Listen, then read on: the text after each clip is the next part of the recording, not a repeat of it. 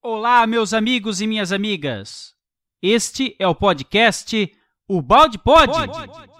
Hoje oferecemos o episódio especial com o professor Maurício Crispim.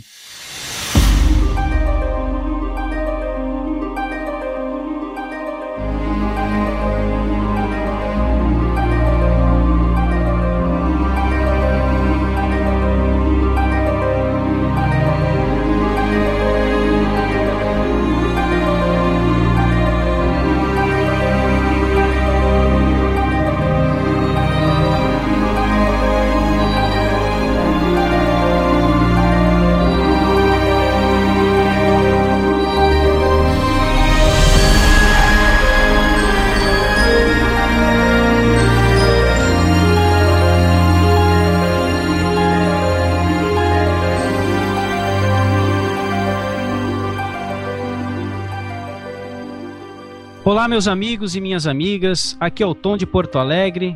Hoje estamos com um episódio muito especial. Conforme prometido aos nossos amigos ouvintes, hoje nós temos uma grande surpresa. Está conosco aqui para fazer um passeio entre os capítulos 9 a 16 da obra Lei de Deus, do professor Pietro Baldi, o nosso querido professor e amigo, Dr. Maurício Crispim, médico, clínico e pneumologista, fundador do Instituto IBS, Instituto Brasileiro de Benemerência e Integração do Ser. Deixamos logo a dica aí para o amigo ouvinte acessar o www.ibs.org.br e conferir lá o material excelente contido nesse portal. Tá contigo, professor?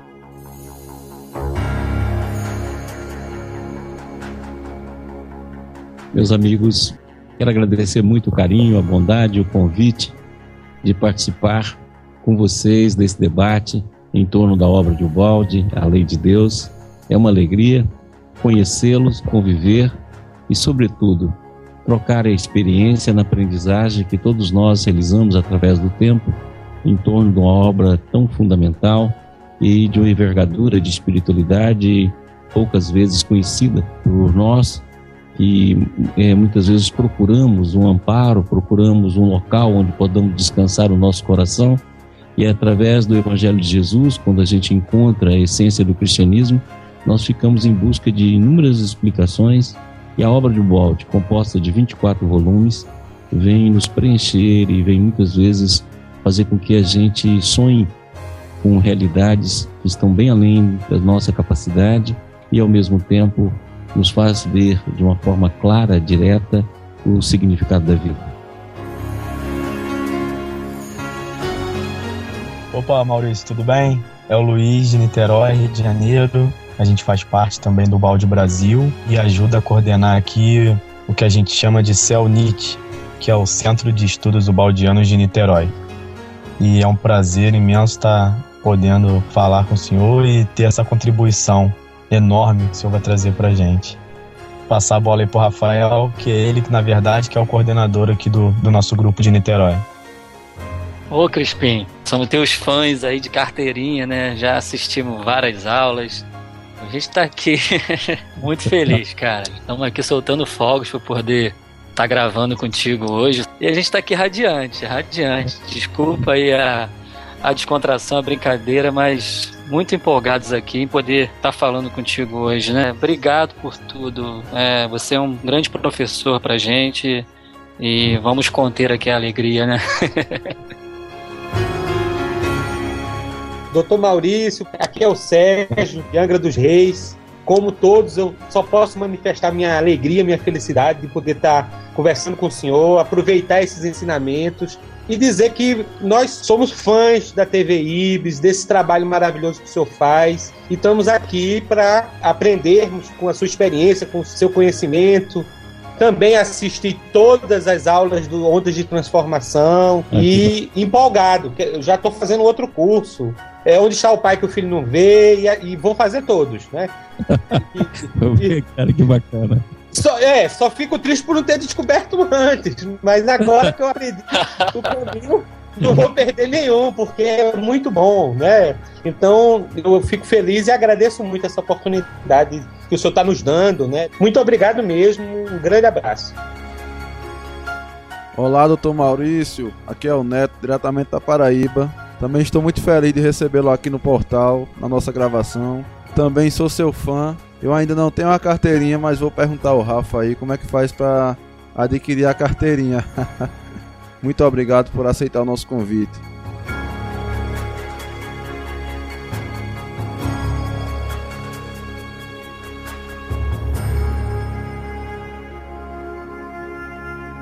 Este é mais um podcast do Portal Pensar. Agora vamos aos nossos recados e logo retornamos.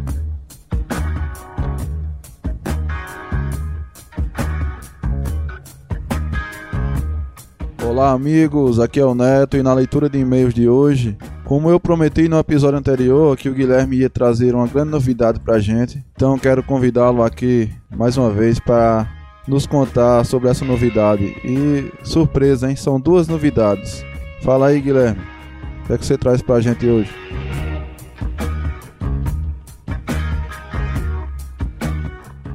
Bom, ô Neto, a, o que nós temos que divulgar aqui agora é a série especial sobre a queda, sobre a contração da consciência. Nós vamos explicar porque vai ter muito material aí. E a gente quer falar sobre essa série que vai ter muitos especialistas, vai ter Júlio Damasceno, com quem nós já gravamos, vai ter Gilson Freire, vai ter Jorge Damas, uma turma bacana. Eu vou guardar surpresa, gente, porque nós gravamos um material especial, um teaser, que vocês vão ouvir, mas só no próximo episódio, porque senão fica muita novidade. Então, no próximo episódio do, do Pode Pensar, vocês vão ouvir o teaser que nós gravamos contando um pouco sobre essa série que é um tema tão controverso do balde, né, Neto? Esse tema da queda, da contração da consciência, da queda dos anjos, digamos assim. E a gente acha importante já abordar esse tema logo, porque ele vai abrir horizontes incríveis para todos nós na compreensão da própria doutrina espírita, na compreensão do evangelho. Então é um tema muito rico e isso aí é um material que nós já, já estamos preparando, já gravamos três episódios nessa data de hoje aí que eu estou gravando aqui para vocês esse recado. A gente já gravou três episódios e eles vão ser lançados em breve, tá? Nós estamos decidindo aí da periodicidade, mas deve ser um por mês talvez. E é uma série bem longa. A gente vai ter um episódio específico para falar de toda a programação dessa série.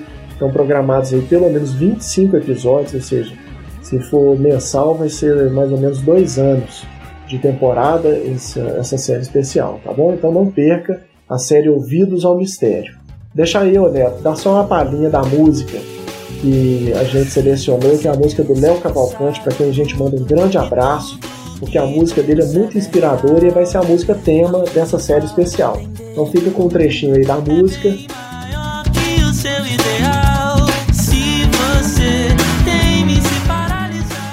E só para falar com vocês também é o seguinte: esse teaser é, que nós vamos lançar na semana que vem, na, na próximo episódio do Pode Pensar, vai ser lançado um episódio maravilhoso que nós gravamos com a irmã Aila. Vocês não podem perder, viu, gente? Nós gravamos esse episódio com a irmã Aila, na verdade, depois que a gente já tinha gravado toda, todos os episódios do livro Lei de Deus, e nós gravamos com a irmã Aila um episódio para fechar essa série, mas nós decidimos lançar antes, porque ele é tão precioso que a gente não, conseguiu aguardar até o final. Então é, uma, é uma, um bate-papo com a irmã Aila, uma visão teológica da obra Lei de Deus de Pedro Balde. Então na semana que vem, com esse episódio da irmã Aila, vocês vão ouvir o teaser e aí a música completa do Léo Cavalcante, a música Ouvidos ao Mistério, que é o título dessa série especial. Um grande abraço em todos e fiquem com Deus. Nossa, cara, muito bom, hein? Imperdível esse episódio aí com a Ilha e essa nova série aí, Ouvidos ao Mistério. Assim como também o nosso episódio de hoje está muito especial. Apesar de estar um pouco longo, mas vocês não vão querer parar de ouvir antes do final. Tá imperdível, muito bom mesmo. E também quero lembrar aos ouvintes que temos o nosso WhatsApp para você mandar seu áudio. É, anote aí o número: 021 9651 89204. Você manda o seu recadinho, a gente divulga aqui com todo carinho. Outra coisa, pessoal, vamos aproveitar que a gente tá com o Maurício aqui. E eu queria que ele deixasse um recado aqui falando sobre o congresso do IBIS, que acontecerá agora em abril de 2016 e será um evento imperdível. Estamos aqui todos juntos, né? O Balde Pod, o Ibis e Portal Pensar. E nós gostaríamos de aproveitar esse momento para convidar a todos a estar conosco em Goiânia nos dias 15, 16 e 17 de abril, quando realizaremos o primeiro Congresso Nacional IBS. Tem o nosso site, mas também tem o site do Congresso. É só colocar aí Congresso IBS ou ibis com 2b.org. Espero que todos possam estar e que a gente tenha um momento e uma oportunidade de nos relacionarmos, de estarmos juntos, de confraternizarmos e, sobretudo, estudarmos. O estudo será realizado com a palestra magna, iniciando na sexta-feira, com Felipe Salomão de Franca, que versará sobre as cinco pessoas que encontramos no céu. No sábado, nós teremos quatro grandes seminários com Jorge Damas Martins, Júlio Damasceno, André Barboni, de, de Feira de Santana, e comigo, Maurício Crispim. E no domingo nós teremos um debate que encerra com um grande almoço de confraternização na nossa sede social em Goiânia. O estudo todo será realizado em torno da figura de Francisco de Assis. O tema central é Francisco de Assis, a semelhança do Cristo. Que todos possam estar conosco, aqueles que não estiverem possam nos seguir pela TV IBS, que o congresso será transmitido também pela TV IBS. Muito obrigado, Maurício. Com certeza será imperdível esse congresso. Também queremos lembrar que você pode mandar o seu e-mail para contato@portalpensar.org. E sem mais delonga, vamos ao nosso episódio que está muito especial, como já falei. Um grande abraço a todos e que Deus os abençoe.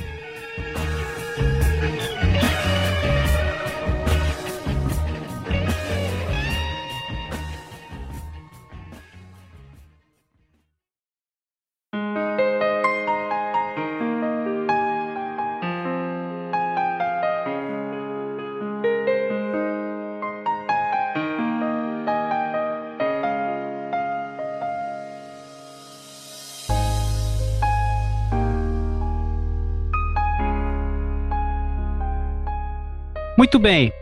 Para tornar o assunto aqui já logo muito dinâmico, professor Maurício, destaco do capítulo 12 dessa obra a seguinte frase: Na economia do céu não há inflação monetária, porque o valor da moeda está sempre sustentado por uma reserva de ouro infinita, que é Deus. Professor Maurício, sinta-se em casa, está com a palavra. A obra Lei de Deus, como todos já sabem, é um trabalho que o Balde fez é, no sentido de atingir todas as pessoas.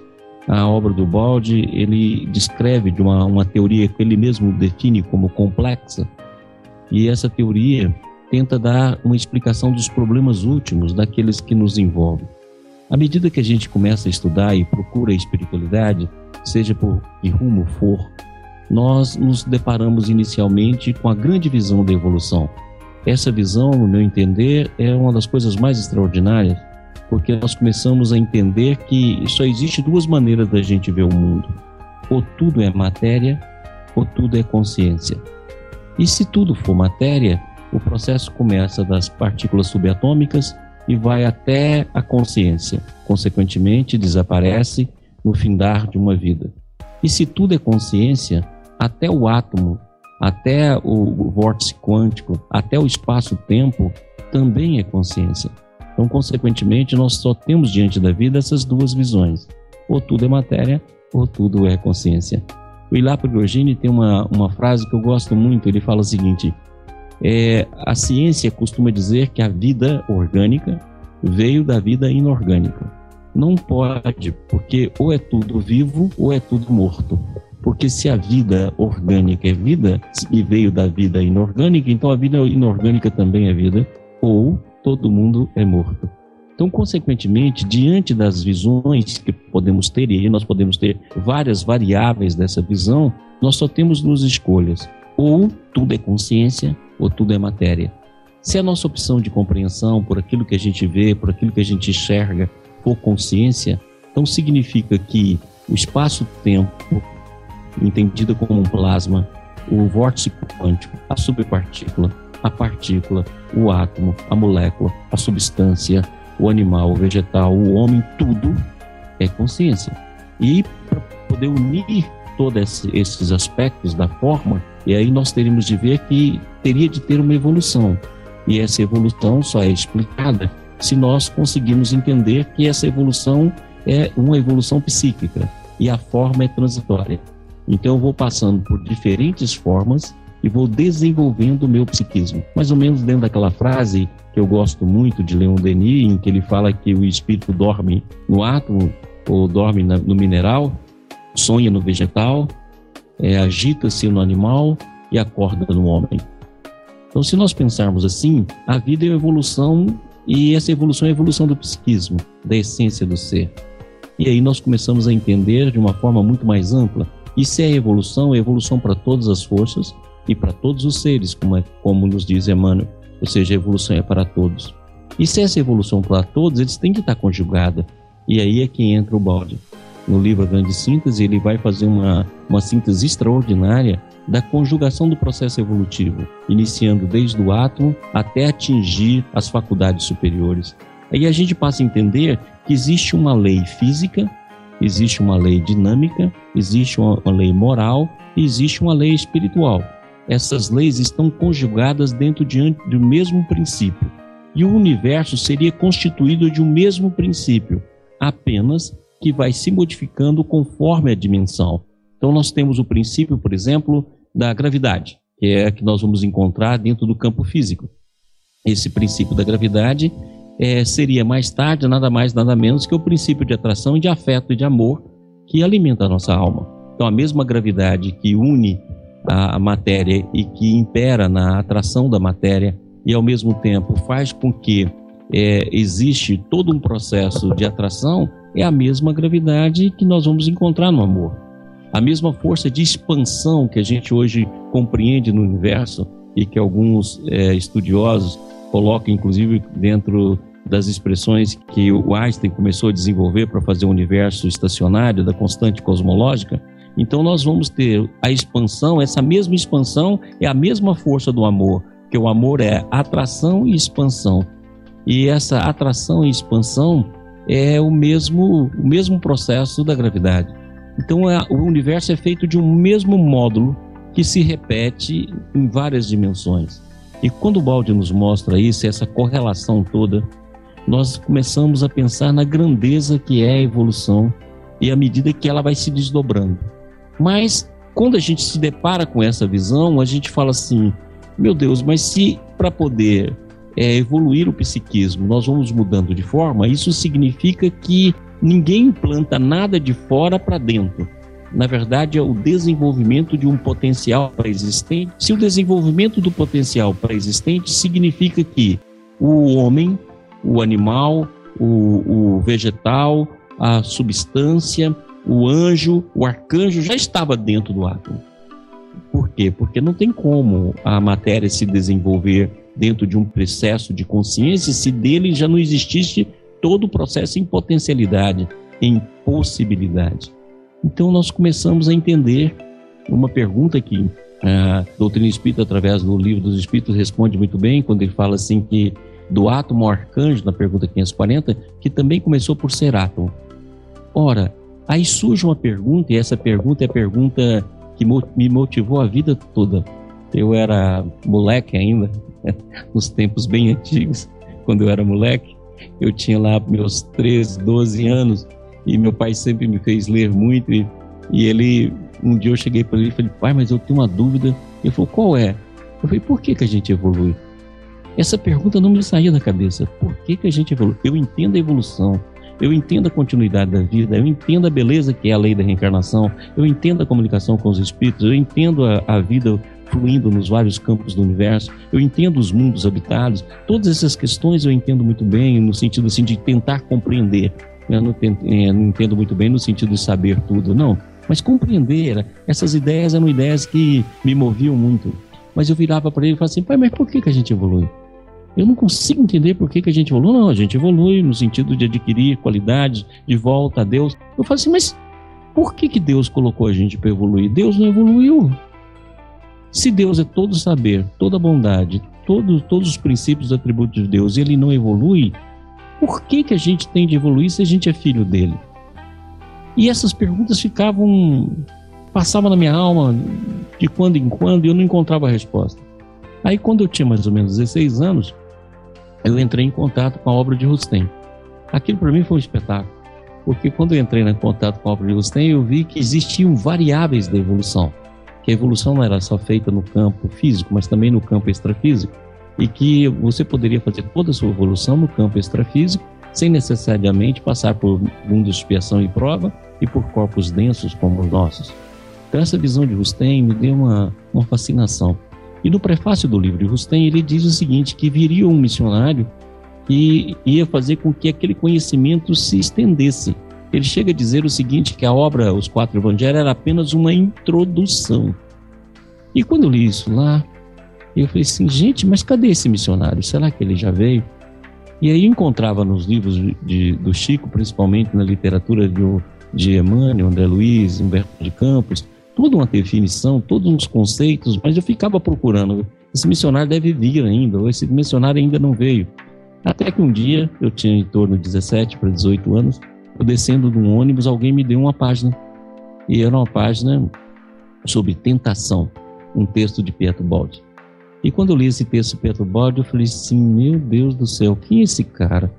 E eu cheguei num amigo que tinha um conhecimento muito interessante, era um amigo muito querido, e eu cheguei para ele e falei, seu Pupac, me diz uma coisa, quem é esse homem?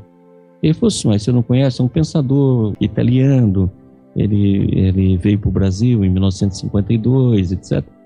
E me deu a primeira tradução de Guilherme Ribeiro da Grande Síntese. E quando eu li a Grande Síntese, eu, eu falei, meu Jesus, aí eu comecei a compreender a evolução de uma maneira muito mais vasta. Aí eu falei assim, esse homem não tem outros livros? Eu tenho mas era difícil naquela época conseguir os livros de Balde. É, nós estávamos no ano 70, o Balde ia falecer em 72, foi uma pena que eu mesmo moleque não tive a chance de conhecê-lo. E ele foi, nós fomos adquirindo os outros livros dele estudando sozinho. E para adquirir os livros dele era uma luta. Era uma luta que vocês nem imaginam. E não tinha nem internet para nos auxiliar. E fomos adquirindo e foi quando nós chegamos em Deus e o Universo. Olha, quando nós chegamos em Deus e no Universo, e lindo aquele livro, eu nunca me esqueço da, do impacto que esse livro me colocou, porque ter entendido a questão da evolução e explicado por que, que a gente evolui, era, um, era uma, eu acho que era uma das coisas mais extraordinárias. Então, o Deus do Universo, o sistema e queda de salvação foi a minha salvação, porque naquele momento eu estava é, já estudando para poder adentrar a faculdade e aquelas questões todas materiais, materialistas que povoam o ensino da universidade já tinha chegado à minha mente e Deus e o universo e o sistema da salvação foi extraordinário. E aí foi passando a entender o que viria a ser a lei de Deus, porque nós falamos na lei de Deus e falamos na lei de Deus da seguinte maneira: nós falamos, ah, porque Deus é isso, que Deus é aquilo, é tributo divino, é que Deus cuida da minha vida, que Deus cuida de nós. Você pega lá, por exemplo, os judeus que falam lá, Deus de Abraão, Isaac e Jacó, quer dizer, como se fosse um Deus pessoal. O Einstein falou muito sobre isso. Quer dizer, Deus não pode ser pessoal. O Einstein pensava muito como Spinoza e tem alguns traços da obra do Balde que se aproxima de Spinoza. E Pascal tem uma frase que fala assim: Deus de Abraão, Isaac e Jacó, não o Deus dos filósofos e dos sábios. Porque essa visão de Deus individual é uma visão que muitos não compreendiam. E aí o balde vem e harmoniza todo esse processo falando sobre a lei de Deus. E falar sobre a lei de Deus significa falar sobre o banco divino, conforme o Tom nos perguntou. Ou seja, nós estamos falando daquilo que não se desvaloriza e daquilo que não se apaga porque aquilo que não desvaloriza toda ação no bem é sempre bem e permanece, e daquilo que nunca se apaga, todo movimento de erro, todo movimento que fazemos dentro da lei, nós temos de restituir. Se ele for correto, ele é ampliado e potencializado. Se ele é errado, ele vai ser refeito e vai ser reconduzido no sentido de harmonizar com o pensamento da lei. E essa lei que dirige todos os nossos passos a partir das nossas escolhas, e nos dá as possibilidades que temos, é aquilo que nos rege e é aquilo que faz com que, pouco a pouco, vamos adquirindo a sabedoria, o conhecimento, o amor, até atingir a plena felicidade. Então, mais ou menos, seriam os aspectos que nós gostaríamos de falar como um processo de introdução. E a partir daí a gente discutir essa lei. Incrível, professor Maurício. Muito comovente seu relato, viu?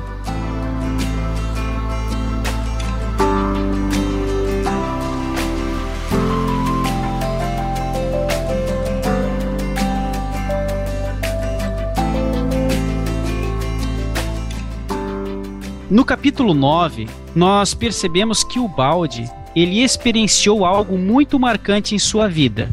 Sabemos que ele tinha uma intuitividade muito forte. Ele também nesse capítulo 9 coloca que ele abordou teorias complexas que foram cabalmente mostradas em suas obras. Mas nesse capítulo 9 daria para se depreender que o balde foi o método que melhor mediu as variáveis da lei de Deus? O que, que o senhor acha disso, dessa frase aí que eu construí? Olha, eu acredito que o Balde fez um trabalho de ciência. O Balde talvez seja considerado no futuro o primeiro cientista do mundo interior. E é o primeiro cientista do desenvolvimento do psiquismo, porque ele não criou uma teoria, ele não recebeu e desenvolveu a teoria ele percebeu, através do desenvolvimento da mente, todo um profundo é, conhecimento daquilo que nos dirige, daquilo que está na nossa vida, que é a lei de Deus. E a partir daí ele aplicou esses conceitos e controlou esses conceitos na própria existência. E isso não é só o balde que pode fazer, não. Eu tenho atualmente 60 anos, conheci a obra do balde aos 17, e desde essa idade eu tenho controlado esses mesmos conceitos na minha vida. Eu tenho vários cadernos que eu vou controlando esses conceitos e escrevendo. E não é só para os missionários, é para as pessoas comuns como nós. Quer dizer, pessoas que ainda estão longe da, da evolução e das percepções superiores, mas que pode controlar e perceber na própria existência todo esse fenômeno. E o Balde estudou essa lei de uma maneira direta, de uma maneira prática, de uma maneira palpável, e nos mostrou como é que é o mecanismo dessa lei. Então, o grande atributo de Ubaldi é nos mostrar essa lei na sua misericórdia, no seu amor, na sua sabedoria, na sua justiça, mas de uma maneira prática, de uma maneira que você pode aplicar na sua vida e estudar de uma forma, vamos dizer assim, matemática, porque você pode estudá-la na sua existência com todos os detalhes e estudar os resultados de todos os seus atos e perceber esse conhecimento. Não é por isso que ele fala no capítulo 9 que nós estamos observando, ele fala que a primeira surpresa dele foi ver a mentira no mundo. Olha, então por que, que a mentira existe? Se existe a presença de Deus, por que, que Deus permite a mentira? Então o balde dá uma revelação que é extraordinária. Tudo na vida tem uma função. Então ele mostra que dentro do processo evolutivo do homem, o primeiro homem que surge é o homem que utiliza a força. E é por isso que em vários ciclos da nossa história, a força, como ainda é hoje, é, é aquilo que foi mais aproveitado pelo homem. Mais tarde, o homem evolui, sai da força e vai para a astúcia. E é exatamente na astúcia que surge a mentira. E essa astúcia é o sistema que nós estamos vivendo hoje no mundo. É só abrir os jornais, a televisão, que nós vamos ver a astúcia do roubo, a astúcia da mentira, a astúcia na política, a astúcia na sociedade e a astúcia em nós mesmos. Porque esse é o processo do que nós estamos vivendo. Então a força evolui para a astúcia e a astúcia evolui para a retidão. Então não tem como. Quer dizer, aquilo que fizermos com a força, Jesus foi claro, com quem com ferro, ferro, com ferro será ferido. Então, esse é o resultado da força que a lei vai oferecer. A astúcia e o erro vai ter de ser reconduzido, através da sua própria ação, porque o caminho será de retidão. Então, esses são os três estágios que nós vamos fazendo. E à medida que o balde viu a mentira e viu que a mentira vivia no mundo, ela tinha de ter uma razão. E aí fala quando ele falou, eu fiz várias descobertas. E essas descobertas ele transformou em livros, que ele deu o nome de pedras. É muito interessante isso, porque Jesus fala para Pedro: tu é, tu é pedra, e sobre ti construirei a minha igreja. E o, e o balde vem exatamente dizer: olha, eu fiz 16 pedras quando ele escreveu é, Deus e o Universo, e vai terminar a vida com 24. É, vai, no final de 71, ele vai escrever o, os últimos escritos dele, é, o, o, Cristo, e vai fazer parte também. É, eu tenho algumas cartas dele ele mostra que alguns capítulos de, de, pensamento ele escreveu um pouquinho depois, mas a ordem do, dos livros é mantida. E ele então vai ver que a essa lei que todo mundo fala dela, mas pouco sente e pouco percebe, está dentro e ao redor de nós. Está dentro e ao nosso redor. E a lei dirige a vida. E ele começa a mostrar, como ele mostrou nos capítulos anteriores, que existe duas maneiras de ver a vida. A vida de superfície, que eu chamo de vida biológica. Essa que a gente acorda, almoça, janta, namora, trabalha, ganha dinheiro, consome e pronto. Tem muitas vezes até uma religião do qual nós nos dedicamos, mas não existe nenhuma transformação. E uma vida de profundidade. Uma vida que a gente sai dessa superfície e penetra na profundidade. E quando nós penetramos na, na, nessa, nessa profundidade, nós vimos que a vida não é dirigida pela prepotência humana, não é dirigida pela prepotência do homem. A vida é dirigida por uma lei sábia, justa. E essa lei sábia está dentro de nós e ao redor de nós.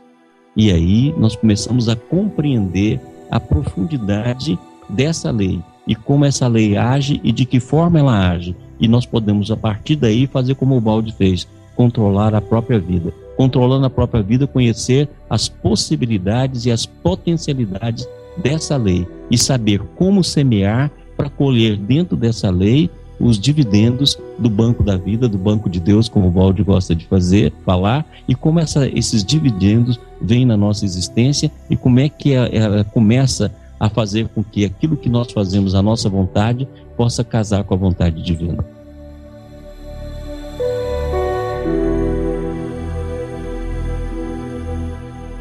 Formidável, professor Maurício eu vejo que tem uma parte que ele destaca no, no capítulo 9, que o Balde fala que em dado momento ele se perguntou em que espécie de mundo infernal se encontrava. E já entrando no capítulo 10, né, nós percebemos que esse homem era um ser super sensitivo, como disse o nosso amigo Roner, né? E conseguiu nos explicar o monismo. Eu não entendi o monismo, mas através do balde eu consegui compreender o que é. E através de Ubaldi também a gente consegue compreender que a última realidade é o espírito, como o senhor mesmo fala no seu curso Ondas de Transformação, mas que a ciência ainda está um pouco distante de compreender. O que, que o senhor acha, professor? A ciência ela está no primeiro estágio. Como nós falamos aqui, o Balde fala que existe o universo físico, o universo dinâmico, o universo moral e o universo espiritual. O universo físico, a ciência tem feito descobertas maravilhosas. Né? Ah, inclusive essa semana nós tivemos aí tanta coisa bacana acontecendo e vindo na imprensa mostrando desde a, das descobertas de, de, de Plutão, ao mesmo tempo as realidades da partícula da matéria negra começa a se falar muito nela, do, do, do pentaquark, e tantas outras coisas que a ciência tem descoberto leis extraordinárias. E o interessante é que nesse momento da descoberta das leis físicas daquilo que nós chamávamos matéria, ela está cada vez mais abstrata. Eu costumo dizer que os materialistas hoje deviam mudar esse termo, não deviam ser mais materialistas, deviam ser abstratristas. Porque, na verdade, a ciência está cada vez mais abstrata. E não é só a ciência no sentido da física, a matemática também. Se nós formos lá pegar a matemática, nós estamos nos números imaginários, nós estamos numa série de conceitos que caminha cada vez mais para o abstrato. Por quê? Porque na medida que a gente descobre o físico, nós caminhamos para a dimensão superior. E essa dimensão superior do físico é exatamente a dimensão dinâmica, onde predomina a energia. E na hora que nós começamos a estudar a energia, tanto é verdade que antigamente nós falamos que o universo era formado de todos os átomos que tinha na cadeia periódica, e hoje em dia nós sabemos que a tabela periódica representa apenas 4% daquilo que existe no universo. Então nós caminhamos agora para uma descoberta, e 75, 73, conforme alguns, é formado, por exemplo, de, de, de energia, que é movimento. Então, consequentemente, o que, que nós vamos ter? Nós vamos para o campo abstrato e chegamos no campo da energia. E à medida que estudarmos a energia, nós vamos entrar num campo abstrato que chega no campo moral. É aí que o balde entrou. Ou seja, através da percepção da mente, através do desenvolvimento de suas potencialidades, ele viu não só o quadro físico, não só o quadro dinâmico, mas ele viu também o quadro moral e o quadro espiritual. E nisso ele colocou dentro de uma lei. E essa lei ele mostrou que todas as injustiças que nós vimos, elas são injustiças transitórias. E consequentemente, ele mais cedo ou mais tarde, aqueles que estão envolvidos terão de, de restituir à vida aquilo que eles geraram. Aquilo que o Cristo fala, não saireis de lá até pagar o último centavo. Ou seja, nós vamos ter de restituir a vida. E ele mostra como é que se dá esse mecanismo. E mostra mais. Eu gostaria de, se eu tivesse um tempinho, para mostrar uma imagem para que a gente entenda. Por exemplo, nós nos movemos dentro dessa lei. Então vamos colocar assim que a lei de Deus é um oceano. E o universo está mergulhado nesse oceano. Olha a expressão que eu estou usando, mergulhado. Ou seja, não existe fora do oceano. Nós estamos dentro do oceano. E estamos tão dentro que Paulo de Tarso, em Atos dos Apóstolos, ele, através do relato de Lucas, ele fala que nessa lei nós nos movemos, existimos. Então presta atenção, nós existimos e nos movemos dentro dessa lei. E eu gostaria de destacar aqui o movimento. Então, de todos os seres da criação, desde o espaço-tempo, passando pelo vórtice quântico, até atingir o, arcanjo, certo? Nós temos então o movimento como peça fundamental de todo o processo. Então, em nós, o movimento é psíquico. No átomo, é o movimento em, em torno do, do núcleo. É, o, o vórtice quântico é o movimento em torno de si mesmo. O planeta em movimento no Sol, o Sol em, em movimento na própria galáxia, assim por diante. Ou seja, o movimento é a peça fundamental de todo o processo. Então, o que é a lei divina? A lei divina nada mais é do que o oceano que responde a cada movimento que cada ser realiza no seio dela. Se nós pensarmos assim, ficará muito mais fácil da gente entender. Ou seja, o, o, o, a lei, nós estamos mergulhados nela. Qualquer movimento que a gente faça, a lei responde. E se nós entendemos que esse movimento, devido ao processo do antissistema, é sempre uma espiral, ou derivada dessa espiral, então nós vamos entender que cada movimento que nós fizermos, nós vamos receber, à medida que esse movimento se desenvolve, a resposta da lei. Então a lei é uma resposta às nossas escolhas. Então o livre-arbítrio é a base de toda existência. E a escolha da lei é a escolha da, da resposta que nós procuramos pelo nosso movimento. E todo movimento, desde o movimento atômico até o movimento do arcanjo, ele faz o movimento e recebe da lei uma resposta automática, não só em si mesmo, mas em torno de si, de maneira que todo movimento corresponde a uma reação da lei. E essa reação da lei pode ser complementar, somando a nossa vontade, o nosso movimento ao movimento da lei, e pode ser antagônico, ou seja, o nosso movimento contrário à lei divina. Mas todo movimento recebe uma resposta e todo movimento recebe a resposta em si mesmo. E como responde a resposta em si mesmo, logicamente que esse movimento nos obriga a realizar outro movimento. Então nós podemos fazer movimentos contínuos de, de antagonismo, como alguém que faz um movimento contínuo de antagonismo à corrente de um rio, e nos responsabilizar pelo cansaço que esse processo vai, vai levar, e ao mesmo tempo nós podemos fazer um movimento a favor da correnteza do rio e com isso ganhar proporção e potencialidade à medida que fizermos. Se nós entendermos assim, então fica muito mais fácil de nós compreendermos. Da mesma forma, nós podemos citar outra imagem que esses dias eu estava falando numa entrevista. Eu falei assim: se a gente tem dificuldade de ver o oceano, pensa o seguinte: é, nós sabemos que estamos envolvidos por uma aura mesmo aí no site do IBS, o primeiro trabalho nosso foi em torno disso. Quer dizer, nós estamos envolvidos por uma aula. Todo ser humano está é, é, é, submerso, vamos dizer assim, num processo de uma aura eletromagnética. Muito bem, nada acontece conosco sem passar na nossa aura. Então vamos pensar assim: a lei de Deus é um oceano ou a aura do universo, que envolve o universo, o multiverso, que seja, e envolve todo esse universo. Só que é uma lei viva, dinâmica, amorosa, sábia e justa. E todo movimento que se realiza dentro desse oceano recebe uma resposta viva, seja de complementabilidade e de potencialidade, seja de correção para uma nova trajetória. Maravilha, maravilha, doutor Maurício.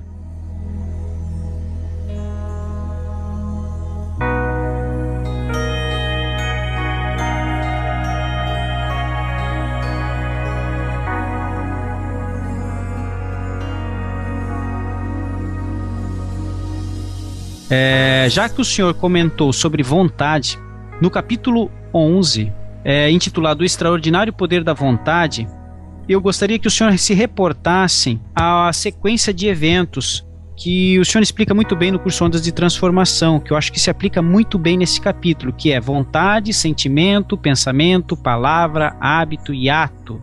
E também sobre o impulso que o professor Ubaldi nos escreve neste capítulo, esse impulso novo que é oferecido por uma lei que tudo percebe. Imagino que tudo percebe no campo vibracional, porque é possibilitada as ondas de regozijo, como o professor Ubaldi comenta, então gostaria que abordássemos para nós um pouco nesse, desse aspecto, tá ok? Ok, eu gosto de imaginar, e nossos amigos, eu penso que toda vibração ela é simétrica. Eu faço uma metáfora em relação à simetria, que a teoria das cordas, a supersimetria, ela postula, e eu acho que no futuro nós vamos ter a conformação de alguns aspectos dessa teoria, eu adoro essa visão simétrica do universo. Então nós poderíamos dizer o seguinte: toda vibração que nós desencadeamos, seja ela mental, seja ela provinda do sentimento, seja ela de que ordem for, ela recebe uma, uma resposta simétrica. Se essa resposta é simétrica, em relação à lei de Deus, ela é simétrica, complementar, na mesma direção e no mesmo sentido. Se ela não é, se ela é antagônica, ela vai ser simétrica na mesma é, direção, mas em sentidos opostos. Mas de qualquer maneira, como a lei responde, o ser aprende. Eu acho interessante a gente ter essa noção que mesmo fazendo mal, a gente desenvolve. Eu acho isso extraordinário. Mesmo quando a gente erra e mesmo quando a gente faz o mal, a gente desenvolve. Por quê? Porque a lei dá uma resposta. E essa resposta cria um desenvolvimento e uma inteligência. Hoje ela pode ser a inteligência do mal, mas amanhã, na hora que nós virarmos o nosso nado, nós viramos capacitando aquela inteligência adquirida na maldade no sentido da positividade do bem. Então isso é extraordinário, porque espíritos infelizes, como ainda nos situamos, como é que nós evoluímos até aqui? Evoluímos fazendo mal. E hoje, quando a bondade divina nos toca e começa a nos tocar, toda aquela potencialidade de inteligência, de comando, de liderança, etc, etc, que desenvolvemos no campo do mal, ele nos inverte e faz com que nós naturalmente adquirimos aquelas qualidades que antes era colocada de maneira antagônica à, à lei divina no processo de autodesenvolvimento. E isso faz entender aquilo que o Balde fala mesmo no capítulo 11, que é que nós estamos dentro da lei assim como um peixe está dentro do rio. E é assim que nós devemos entender o peixe dentro do oceano, a aura de todo o universo, que faz com que toda desordem que nós levarmos no caminho da vontade a gente tenha de corrigir. Então, essa desordem vai notoriamente ser corrigida. Então, os nossos atos passados vão se sedimentando e formando a nossa personalidade dentro daquele quadro que nós já falamos aqui. Primeiro, nós queríamos mostrar que se a lei é amor, tudo na vida é livre-arbítrio, não existe determinismo. O único determinismo que existe dentro do sistema e dentro da vida é que o determinismo da felicidade, o determinismo do amor absoluto. Esse é o determinismo que existe dentro de toda lei. Agora, se é amor, é liberdade, e essa liberdade é absoluta. Quem vai fechando os ângulos de liberdade nosso somos nós mesmos. E vamos criando sedimentos que vão sedimentando na nossa personalidade. Então, o Maurício hoje, ele nada mais é do que a síntese de todas as personalidades que ele foi até aqui, desde o momento que ele iniciou a fase nominal.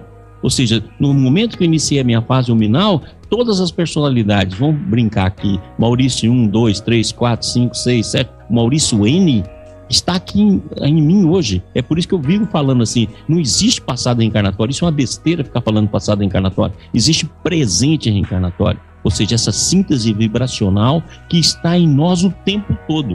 E como forma de sedimento, nós temos a propensão de repetir aquilo que nós já fazemos ou seja, fazer mais do mesmo, quer dizer, repetir novamente as nossas trajetórias anteriores.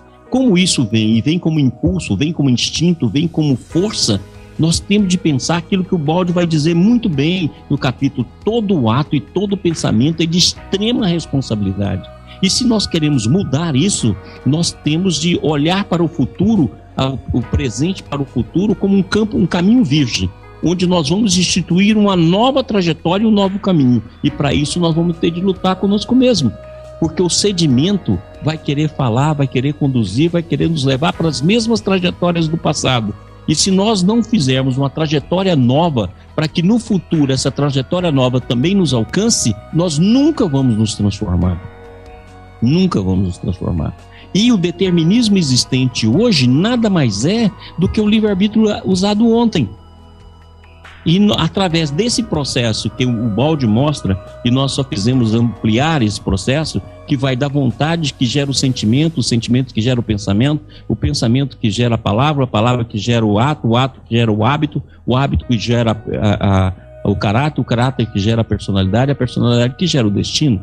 E esse destino vai ser ou o karma positivo ou o karma negativo, vamos dizer assim, para a gente poder compreender que sempre está essa dualidade.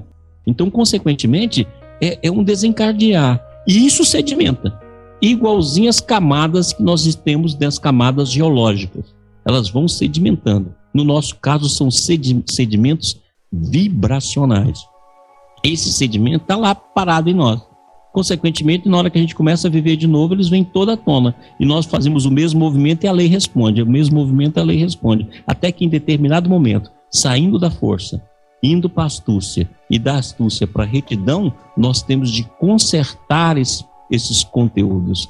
E, consequentemente, isso vai ser compreendido para nós como dor. Na verdade, é aquilo que nós sempre falamos. Onde teve o teu abuso, hoje está a tua dor.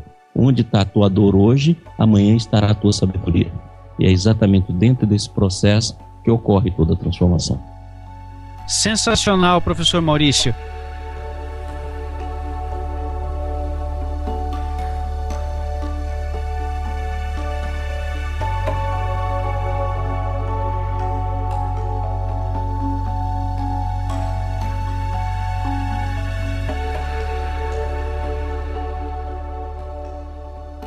No capítulo 12, o professor acabou já, já entrando aí e, e respondendo metade do que eu ia te, te perguntar. Então é o seguinte, professor, explica para os nossos amigos ouvintes aí por que é que a astúcia é a inteligência dos loucos, como diz o professor Pietro Baldi.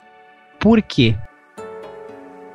Vou tentar explicar de duas maneiras. Astúcia é a inteligência do primário, ou seja, se a pessoa está mudando da força para astúcia, como o Balde vai ensinar isso também técnicas é da lei de Deus, ele tem um ganho. Então, onde nós vamos viver isso na história? E tem uma passagem dentro da Bíblia que é muito interessante da gente estudá-la sobre esse foco. Olha, no momento em que Davi vai lá e derrota o filisteu Golias, no momento em que Davi derrota Golias, ali nós temos um momento histórico onde a força faz a sua transição para a astúcia. Ou seja, o forte do passado, que sempre imperou, ele vai fazer a, transi a transição. E esse forte, ele fazia o que queria. Então, quando você vê os Dez Mandamentos é, mostrar que é, existir a lei do talião nos Dez Mandamentos, ele já está igualando o campo da força. Isso é interessante, que muitas vezes a pessoa fala assim: ah, mas os Dez Mandamentos tem muito mandamento que fala lá. E, poxa, se a pessoa feriu, ele vai ser ferido. Se a pessoa fez isso, ele vai receber de volta. Mas é o primeiro pensamento de caridade, porque ele está igualando a força. E a primeira ação de derrota da força com astúcia extraordinária, nós vamos ter o um exemplo em Davi, que é exatamente a substituição dessas forças. Na hora que o Cristo vem, ele mostra então a retidão de uma maneira que não existe outra figura. Ou seja, naquele momento, a astúcia é substituída pela retidão. Mas como nós estamos em movimento, e isso se repete através dos séculos, existirão aqueles que vão sair do estágio primário, que seria o estágio natural de desenvolvimento, e aplicar astúcia continuamente. É o que nós vemos hoje no mundo. É, somos capazes de fazer a astúcia de guardar dinheiro numa piscina e a gente não sabe nem para que se guarda dinheiro em piscina. Mas nós vamos lá usar essa astúcia para esse fim. Lógico, o que é isso? O sedimento de, da astúcia que foi utilizado durante várias vidas, que já deveria agora estar tá mudando para retidão, ele continua. E a pessoa continua aderindo àquele movimento. E isso é loucura. Por que, que é loucura? Porque se no passado a astúcia é um processo de desenvolvimento, a repetição dela é um processo de queda. Ou seja, um processo que vai nos levar ao sofrimento e à dor. E tudo aquilo que fizermos, nós vamos ter de devolver. Tudo aquilo que a gente praticou, nós vamos ter de devolver. E os mecanismos da vida são inúmeros, porque aquele louco que aplicou astúcia fora do seu contexto e começa a aplicar astúcia como repetição dos seus instintos para enganar, para roubar, para ter, para adquirir, depois vai ter de devolver item por item, ponto por ponto, até devolver de forma individual e coletiva todos os bens que amealhou e não soube usar. É isso que o balde vai nos ensinar, mostrando, por exemplo, que o que importa na vida não é aquilo que você recebe, mas aquilo que você aprende ao receber aquilo. Olha, eu recebi muito dinheiro. Qual foi a sua aprendizagem com dinheiro que te sirva como desenvolvimento espiritual? Ó, oh, eu recebi muito poder. Qual a aprendizagem dentro do poder que você realizou que te permite as aquisições? Porque o que você vai ter guardado em você é a massa daquilo que você adquiriu pelos movimentos executados. E aquilo que você repetiu, o Balde fala o seguinte, que o erro, ele comenta muito isso no capítulo, ele tem velocidade, massa e direção.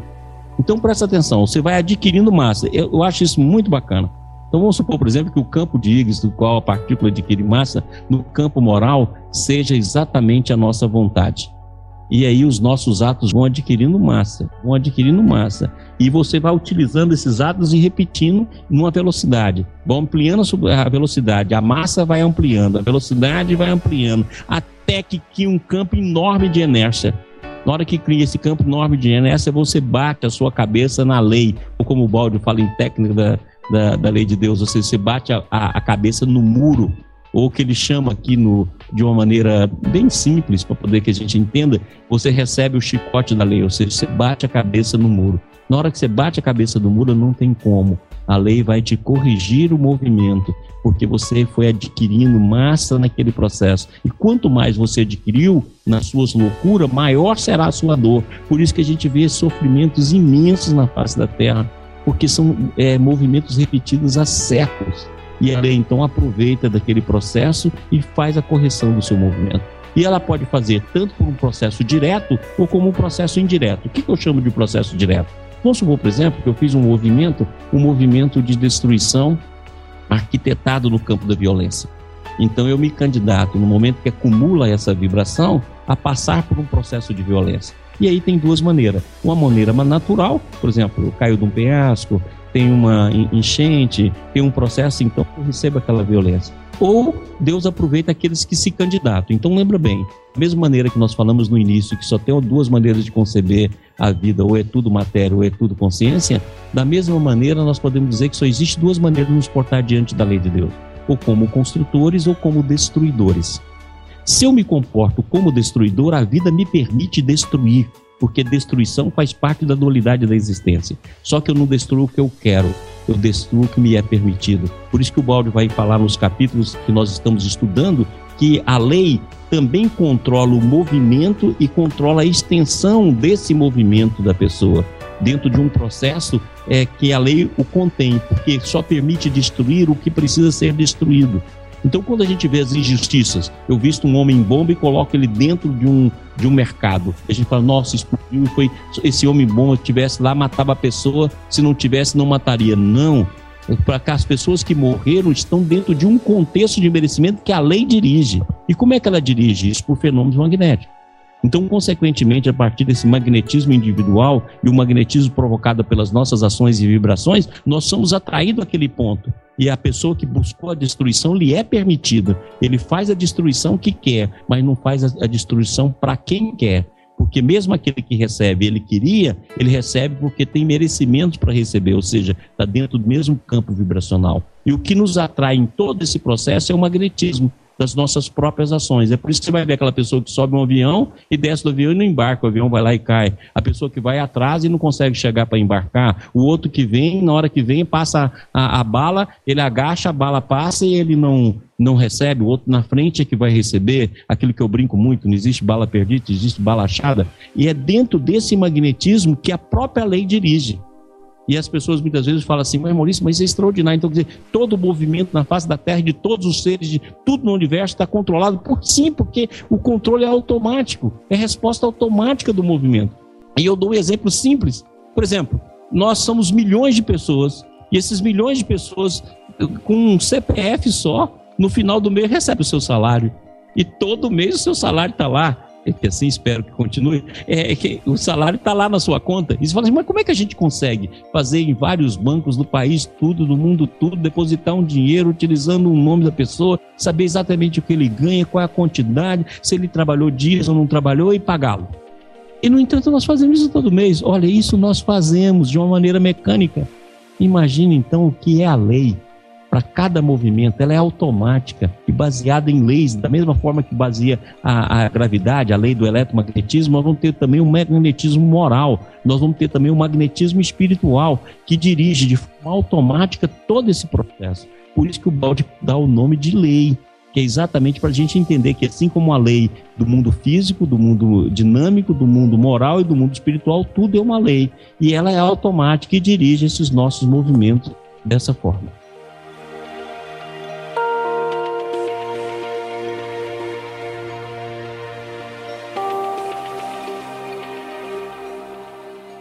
Professor Maurício, no capítulo 13, agora entramos no funcionamento da lei, o Balde ele, ele começa a falar sobre as bem-aventuranças, onde ele cita: Bem-aventurados os que têm fome e sede de justiça, porque eles serão fartos.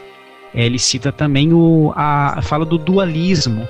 E mas por que é, professor, que se torna tão difícil do homem levar a sério esses conceitos que são expostos, porque se nós conseguíssemos colocar em prática esses conceitos, realmente nós iríamos melhorar e renovar o destino, como o professor mesmo Baldi cita, alcançaríamos efeitos incríveis. O que, que o senhor acha, professor Maurício?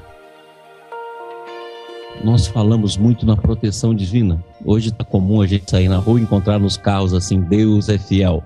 Hoje a gente acha muito esse, esse tipo de ditado, mas lembra o seguinte: a providência divina é para os justos, para os injustos é correção. A providência vai aparecer na vida do injusto como correção e vai apresentar na vida dos justos como proteção. Essa é a diferença. É a mesma lei. É, em um vai apresentar como correção. Essa correção nós vamos chamar de dor. E no outro nós vamos chamar de, de providência. Mas essa providência não é milagre. As pessoas falam, oh, espero um milagre divino, um milagre divino. Não, não existe milagre. Para que eu tenha a providência e tenha a proteção, o caminho é a justiça. Você pode falar assim, não, Maurício, mas tem uma variável entre a correção e a justiça, a providência, é existe também a misericórdia. Exatamente. Então, quer dizer, dentro desses dois campos existe a misericórdia, que a misericórdia é a mansidão do amor e a paciência do amor a nos esperar a renovação. Então, muitas vezes, nós ganhamos isso ou aquilo da lei é por misericórdia, a fim de que na paciência da espera da nossa mudança dessa massa que nós constituímos no nosso próprio campo psíquico, a lei nos espera pacientemente mas dentro de um limite, a fim de que os nossos movimentos não compliquem os movimentos alheios. Porque, da mesma maneira que nós estamos abordando a visão individual, nós também abordamos a visão coletiva. Então, nunca podemos esquecer que nós evoluímos em três grandes campos: o campo individual, o campo coletivo e o campo divino. E para isso vem as leis. Então o Balde fala de uma maneira extraordinária: olha, os dez mandamentos é as leis do comportamento. Nós estamos falando na moral naquilo que nós falamos do mundo moral. Ou seria assim, a primeira síntese do campo moral. E era interessante que é, mais de, são seis seis mandamentos que tudo começa com não. Não matarás, não adulterarás. Olha como é que o ser já é colocado como um ser que está praticando há vários tempos aquela mesma conduta. O sedimento dele é sempre de invasão da vida do outro e da invasão da lei. Essa invasão já vem lá não. Então, se nós estamos lá 1500 antes de Cristo, tudo é não. Não matarás, não, não, não, não. Por quê? Porque o ser já é um rebelde. E ele está desenvolvendo a rebeldia desde os primórdios. Então, consequentemente, é o, as leis do comportamento, e o Balde diz isso, começa com Moisés. Mas as leis do mundo espiritual começam nas bem-aventuranças que você acabou de dizer, então. Ou seja, a bem-aventurança é as leis do mundo espiritual. Olha como é que agora fica bacana. Se nós pegarmos as leis físicas, e as leis físicas podem resumir, pelo menos no conhecimento que nós temos hoje, nós podemos resumi-las em, em, em, quatro grandes leis, né? vamos dizer assim, quatro grandes campos, que é o campo da gravidade, o campo eletromagnético, o campo da força forte, o campo da força fraca, e agora nós temos aí a, a, o campo de Higgs, que vai compor isso dentro do campo da gravidade, e nós vamos ter mais na frente, quem sabe, as descobertas da matéria escura e da energia escura, que possivelmente ampliam ou nos dão mais algumas leis que vão poder fazer um resumo dentro dessa lei que nos permite amanhã fazer um resumo do tudo material. Depois nós entramos no campo da energia, que já existe uma série de leis da energia. Quer dizer, a energia no sentido da sua visão cinética, na sua visão potencial, das suas transformações. E agora, quando dá a lei moral, nós temos a primeira lei moral, que é os Dez Mandamentos, que é uma lei de revelação divina dada pelos Espíritos, e Jesus não retira. Na hora que ele pergunta ao jovem rico, ele fala: Não, eu já cumpro os mandamentos. Falou: oh, então vai lá, vende tudo, dá aos pobres, vem e siga-me. Ou seja, agora que você já fez a lei moral, vem que eu vou te ensinar a lei espiritual. E a lei espiritual é resumida nas, bem, nas nove bem-aventuranças. É, são extraordinárias a definição. São nove bem-aventuranças que definem as leis espirituais. É o resumo. Então, dessas quatro leis, física, dinâmica, moral e espiritual, ela está definida na bem-aventurança. É por isso que Jesus fala que a, a, a bem-aventurança maior que o Cristo nos diz é aquela que ele fala assim: os puros verão a Deus. Ou seja, se você chegou, você veio evoluindo desde a da, parte física, passou pela parte dinâmica e chegou agora no campo moral, e do campo moral você chegou no espiritual, olha, quando você se tornar puro, você vê a lei em profundidade. E é exatamente a busca dessa profundidade e desde o início a gente saber utilizar essa lei é que nós vamos fazer com que nós possamos caminhar dentro desse processo. E para poder finalizar, um dia nós podemos conversar só sobre, sobre os Dez Mandamentos, porque é extraordinária a revelação dos Dez Mandamentos. E dentro dos Dez Mandamentos, ele fala assim: Eu sou o Senhor. Tira a palavra Deus, porque eu sou o Senhor. Senhor é Jesus. É, Jesus vai aparecer dentro da história como Senhor, vai aparecer como Jeová, vai aparecer como Melquisedeque, vai aparecer. Por isso que ele fala: Eu sou o seu Senhor, eu sou de vocês, eu sou o mestre. Exatamente porque ele está em toda a história. E ele fala no início, fala assim, que tirou da casa da escravidão. A gente interpreta a casa da escravidão como interpreta o judeu como o Egito. Não, a casa da escravidão é o antissistema.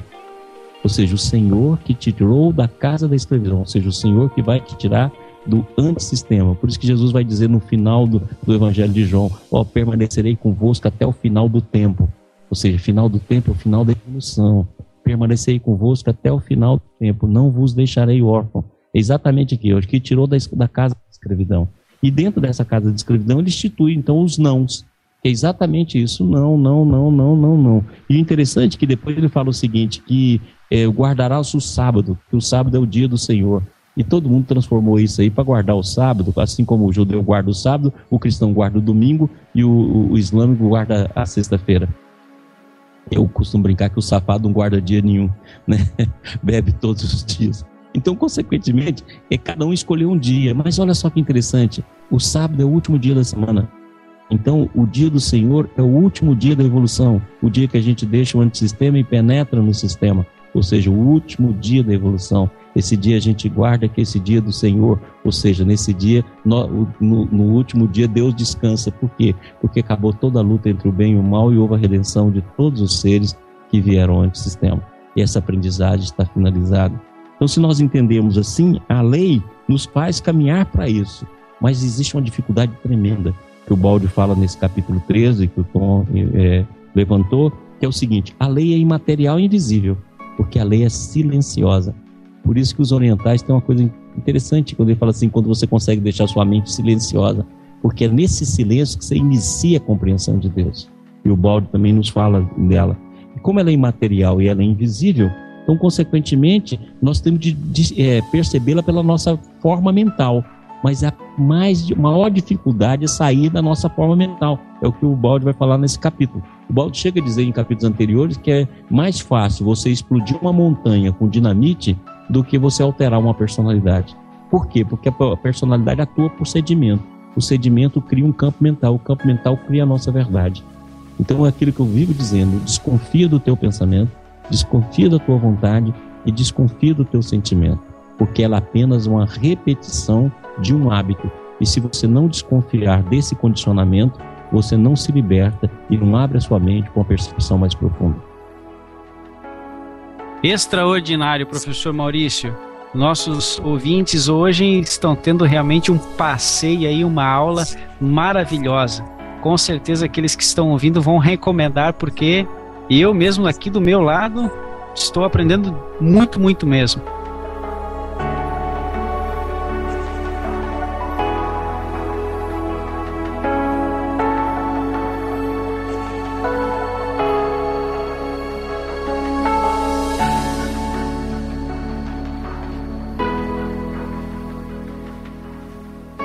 É, professor, para o capítulo 14, o nosso amigo Guilherme, Guilherme de Barros, mandou uma pergunta para o senhor aqui. Ele vai falar de dentro de uma caixinha aqui. A gente tá, colocou ele aqui dentro de uma caixa no antissistema. E ele vai te fazer uma pergunta, tá ok? Vou acionar aqui e aí o senhor ouve aí. Olá, professor Maurício. Prazer enorme falar com você. Uma pena que eu não pude estar presente nas gravações de ontem, quarta e de hoje mas deixo o meu abraço e meu agradecimento também pelo trabalho maravilhoso que está sendo feito pelo IBS. Estou curtindo muito Ondas de Transformação, já terminei o curso e agora peguei lá do início Constelações Psíquicas e pretendo fazer todos, viu? Estou indicando para todo mundo. Um grande abraço em você e toda a equipe lá. Bom, Maurício, é, eu gostaria de perguntar para você em relação a unidades coletivas do antissistema elas necessitam de evoluir sempre utilizando de unidades menores, que acreditamos também serem espíritos decaídos é, em nível mais profundo.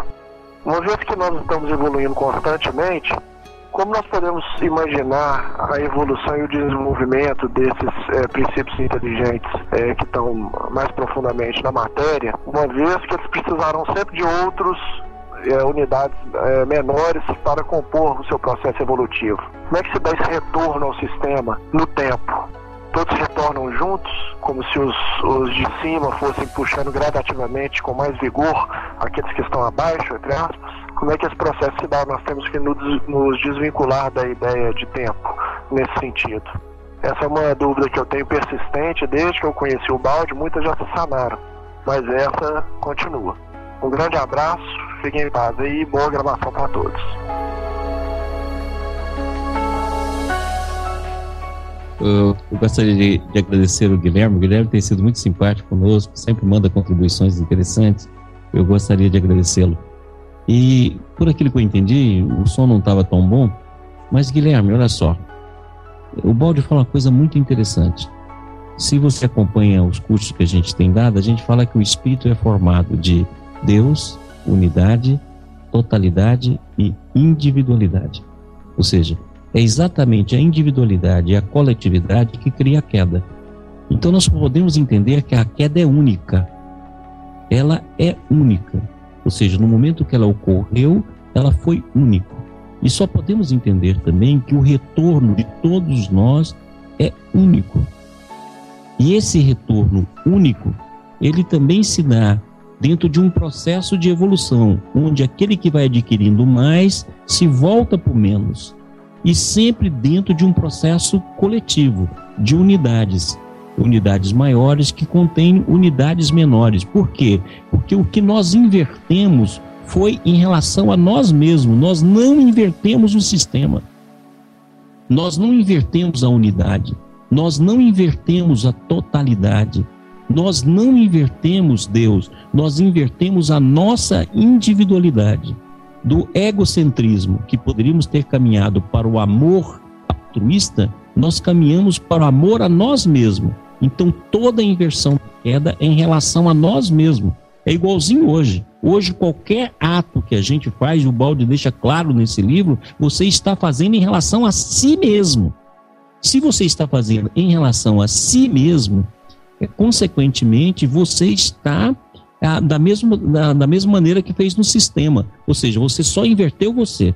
É por isso que hoje nós podemos ter teorias como David Bohm, que fala da totalidade indivisa, da ordem implicada e da ordem explícita e implícita, que está numa totalidade indivisa. Por quê? Porque essa totalidade indivisa é a mesma totalidade do universo. É por isso que o Kardec vai dizer, ah, nós gravitamos para a unidade divina, porque é a mesma unidade do sistema. Nós não saímos dos sistemas. Então, a totalidade virou coletividade, mas ela continua totalidade. Aquilo que o Balde explica no livro Sistema. Se você tira uma parte do infinito, continua o infinito, continua infinito. Ou seja, continua a infinitude da totalidade, a infinitude da, da unidade, a infinitude divina. Nós invertemos a polaridade do nosso ser. Ou seja, nós saímos da vontade divina com vontade de complementar nossa e fomos para a nossa vontade, por isso que ela é finita porque essa vontade não é alimentada pela complementabilidade divina. E é por isso que ela acaba com dor, porque ela vai contraindo no movimento. Pega uma espiral bem aberta na sua boca e vai contraindo até o final. E nós devemos começar a entender outro processo que é muito interessante a gente entender assim. No livro Missionários da Luz, existe uma passagem em que André Luiz fala o seguinte: as nossas células são irmãos nossos em evolução. A mesma coisa que o Balde vai dizer. Então, se a gente começar a entender de uma forma diferente, as nossas células, os nossos átomos, vamos começar pelos átomos, é a parte material do nosso ser consciencial que ainda não chegou na plenitude da consciência. E a nossa matéria é a parte densa nossa que ainda não se tornou espírito, não se tornou consciência. Ou seja, é por isso que ao encarnar aquilo que tem potencialidade vira matéria, e nós vamos trabalhar essa matéria como irmão nosso em evolução, até que todo o nosso ser, matéria, energia e consciência se transforme em espírito. Então nós estamos em três estágios, por isso que a gente tem corpo, a parte material não evoluída. Nós temos perispírito, a parte eh, energética não evoluída. E nós temos consciência na fase mental, a parte ainda não adquiriu espírito. Mas todo esse composto vai ao espírito.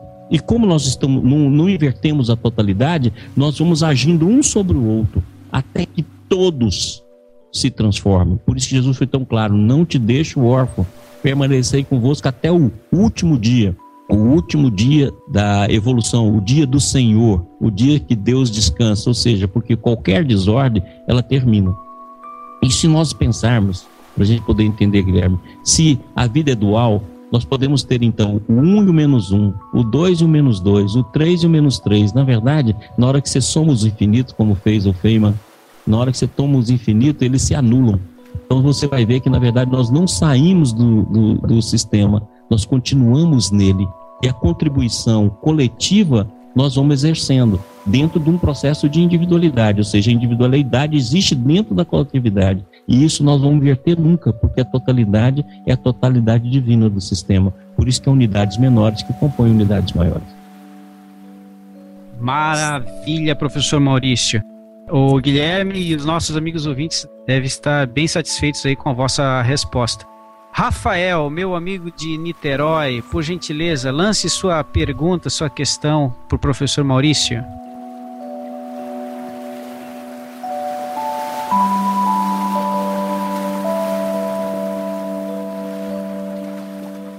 Ô Crispim, ficamos até sem perguntas, né? Depois de tantas explicações, uma vastidão de conceitos, né, sendo sintetizadas, a gente perde a pergunta e fica só apreciando, né, na audição.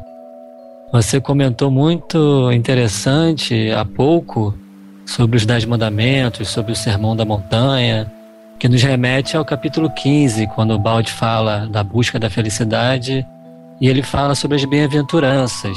E você fez um, uma interpretação muito bacana, porque a gente já comentou em outra gravação que bem-aventurados em hebraico é Ashirei, que significa avante.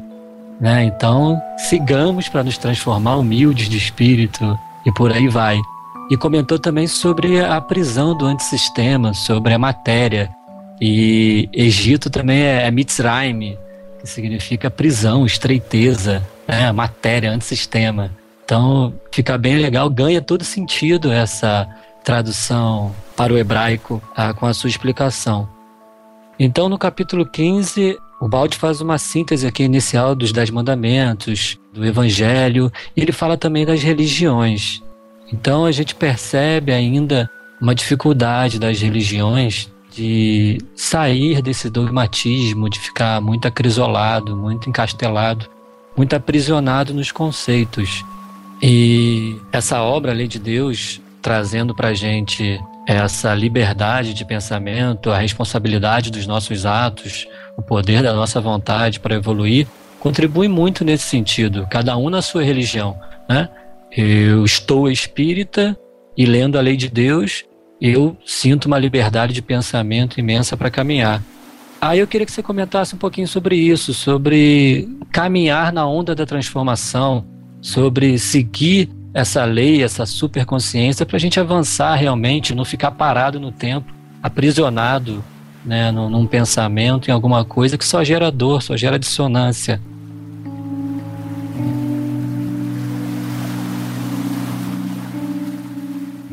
Olha, é muito interessante a gente ver esse capítulo que você se refere, o capítulo 15, porque dentro desse capítulo Balde faz duas bem-aventuranças. Ele faz a bem-aventurança que nós acabamos de falar aqui, essa bem-aventurança que inicia a lei espiritual. Olha que é extraordinário, nós estamos num momento do nosso conhecimento que é capaz da gente falar assim, premissas de cada lei. Nós somos capazes de falar das premissas da lei física, da lei dinâmica, da lei moral e da lei espiritual. A moral, os dez mandamentos, e a lei espiritual é as bem-aventuranças. Então, quer dizer, o básico. O básico do básico nós temos, nós já possuímos. E devemos a ciência, as leis físicas e dinâmicas. Devemos a filosofia, as leis morais. E devemos a religião, a lei espiritual. Então, isso é extraordinário e devemos à arte a representação dessas quatro leis.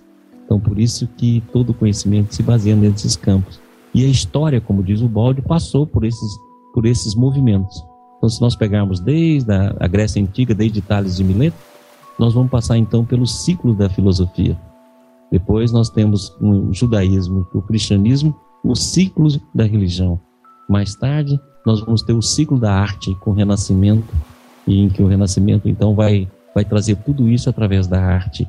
É por isso que a gente pode dizer, por exemplo, que Bach é o quinto evangelista, porque Bach vai trazer uma contribuição extraordinária dentro da arte dos evangelhos do Cristo. E quando nós despontamos é, no século XX, nós vamos ter então os conhecimentos passando pela ciência. Então você vê que nós já visitamos todas as áreas. E agora, no século XXI, é o, o século da síntese, onde todos esses conhecimentos serão encaixados. A primeira coisa que nós devemos notar, e com todo respeito a todas as religiões, é que, como diz Emmanuel no livro Emmanuel, a religião é a invenção dos homens. Então, o que nós temos de religião é a invenção dos homens. Agora, a religiosidade é a nossa ligação com Deus. Então, nós acreditamos que toda religião é transitória, seja ela qual for, porque nós vamos caminhar por uma síntese para a religiosidade, até chegar ao ponto daquela que Jesus fala com a samaritana: Ó, oh, haverá um dia que Deus será adorado em espírito. Então, pronto, passou todas as formas materiais de crença, passou todos os conceitos, e não vai ser adorado nem aqui, nem ali, nem em Jerusalém, nem em outro lugar, nem na montanha, nem fora dela. Vai ser adorado em espírito. Ou seja, essa é a verdadeira religião, a religião do espírito. E é por isso que o Balde vem e fala: olha, eu, eu venho contribuir com todas as, as religiões, mas eu me afasto de toda a política coletiva do egoísmo. Quer dizer, se está no nosso grupo, consequentemente é bom e está cultuando a verdade. E se está fora do nosso grupo, é ruim e a gente tem de convencê-lo e vamos usar para isso o proselitismo. E o balde chega e fala: Não, olha, eu vim do partido da imparcialidade e da universalidade. E o pessoal fala: Ah, esse partido então quer dizer que é um novo partido dos imparciais e dos universais, como ele mesmo brinca e fala no livro? Não, não, ele vem para um novo processo de imparcialidade e, consequentemente, de universalidade. Nesse ponto, nós estamos falando aqui da, rei, da lei de Deus. Olha como nós não falamos de religião. É isso que eu falo hoje, nós estamos precisando falar muito disso, falar da lei de Deus, falar de mecanismo, falar de leis, falar de princípio. Você pega o, o livro dos Espíritos, ele inicia com lei, lei da adoração, lei da destruição. Você vê que é só lei. Está mostrando que mostra a lei. O livro dos Espíritos mostra essas leis detalhadas, lei da adoração, lei do causa e efeito, lei. São aspectos dessa lei que o Balde explica em síntese. O Balde vai fazer a síntese das mesmas leis que está no livro dos Espíritos. Ou seja, só que ele vai mostrar a lei maior que rege as leis menores, que é o decorrência e um processo de decorrência de toda essa ação. Vai mostrar como é que essas leis se dão. Então, consequentemente, nós vamos começando a entender e o que nós precisamos desenvolver é a nossa religiosidade. Essa religiosidade, devido à nossa forma mental, vai ocupar esse ou aquele galho religioso. Quer dizer, é a forma mental que faz a religião. E, consequentemente, eu vou utilizar a religião, mas ela é transitória porque a forma mental evolui para campos cada vez maiores de, consciência e, consequentemente, chegará um tempo que toda a espiritualidade vai estar em nós. E nós, então, poderemos adorar Deus em espírito. Nós podemos adorar Deus dentro desse, desse processo. Porque, como diz o Balde, Deus é o ponto final da evolução. Então, nós podemos dizer hoje: o ponto inicial da evolução é o espaço-tempo. E, consequentemente, a infinitude desse espaço-tempo. E o ponto final dessa evolução é Deus. Então fica como dentro da parábola do filho pródigo. O filho que parte de Deus e volta a Deus. O filho que deixa a comunhão com Deus e volta e se lança ao pescoço de Deus. Então quer dizer, a intimidade. Então esse é o nosso, nosso processo final. E a gente vai entender também que dentro desse processo vai ter as escolhas individuais e coletivas.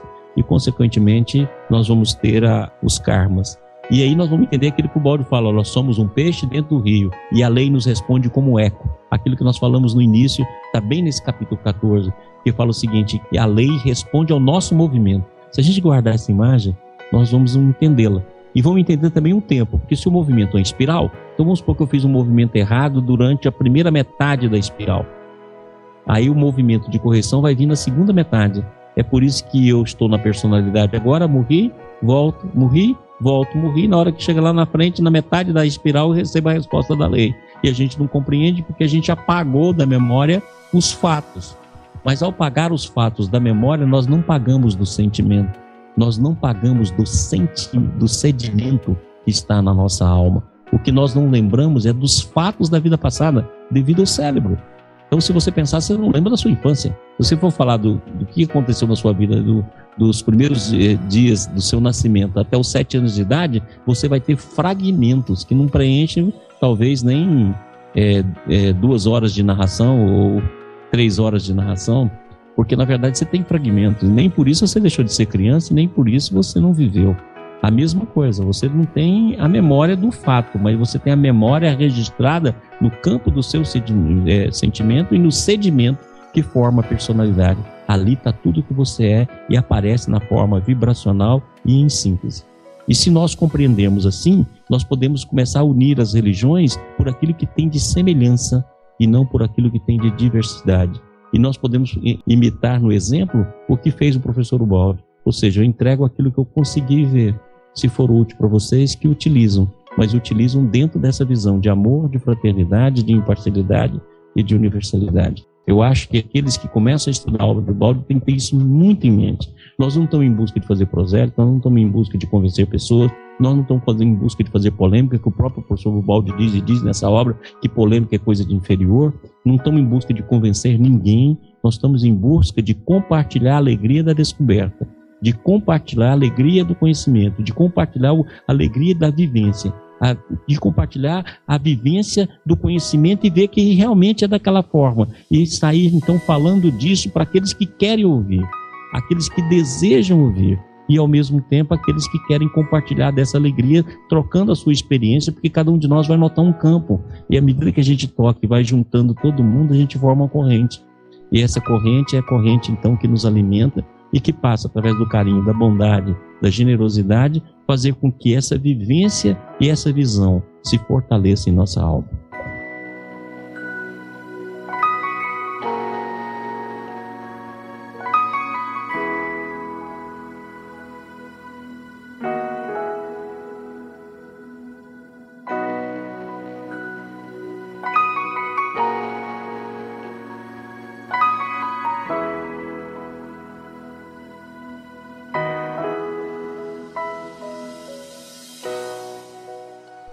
Maravilha, professor Maurício. Agora, para encerrar, professor, que nós já sugamos o senhor demais, nosso amigo Sérgio Chaves, lá de Angra dos Reis, o nosso amigo da voz do Momentos de Sabedoria, vai lhe fazer uma pergunta, tá ok?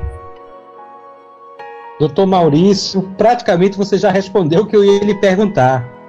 Eu estava. É, é, me chamou muita atenção o capítulo 16, justamente sobre essa questão da, da religião e do, do separatismo, mas o senhor já abordou tão bem que, como eu não posso perder a oportunidade de ouvir os seus esclarecimentos, suas reflexões e todo esse conhecimento que o senhor tem, eu não, não quero fugir muito do tema, mas não posso perder essa oportunidade. Então, eu gostaria de perguntar para o senhor, né, porque assistindo seus cursos, uma das informações que o senhor passa e que me chamou muita atenção, me deixou assim quase é, estático, né, porque para mim foi uma descoberta profunda, é quando o senhor disse que nós não estamos aqui para ser bonzinhos. O homem, ele na verdade, a realização dele é ele se tornar consciente. Né? Então, eu que venho da doutrina espírita, né, e sempre se fala muito em reforma íntima, em praticar a caridade, que é isso que vai norteando a nossa evolução, né? Vendo essa visão mais ampla que o Senhor nos dá, me causou um, um, um, realmente uma, uma, ampliação mesmo, né? E eu gostaria que o Senhor falasse sobre isso, né? Porque muitas vezes a gente pensa que é só ser automático, só fazer atos de caridade, você vai fazendo, e isso é suficiente para a gente ampliar essa consciência nossa.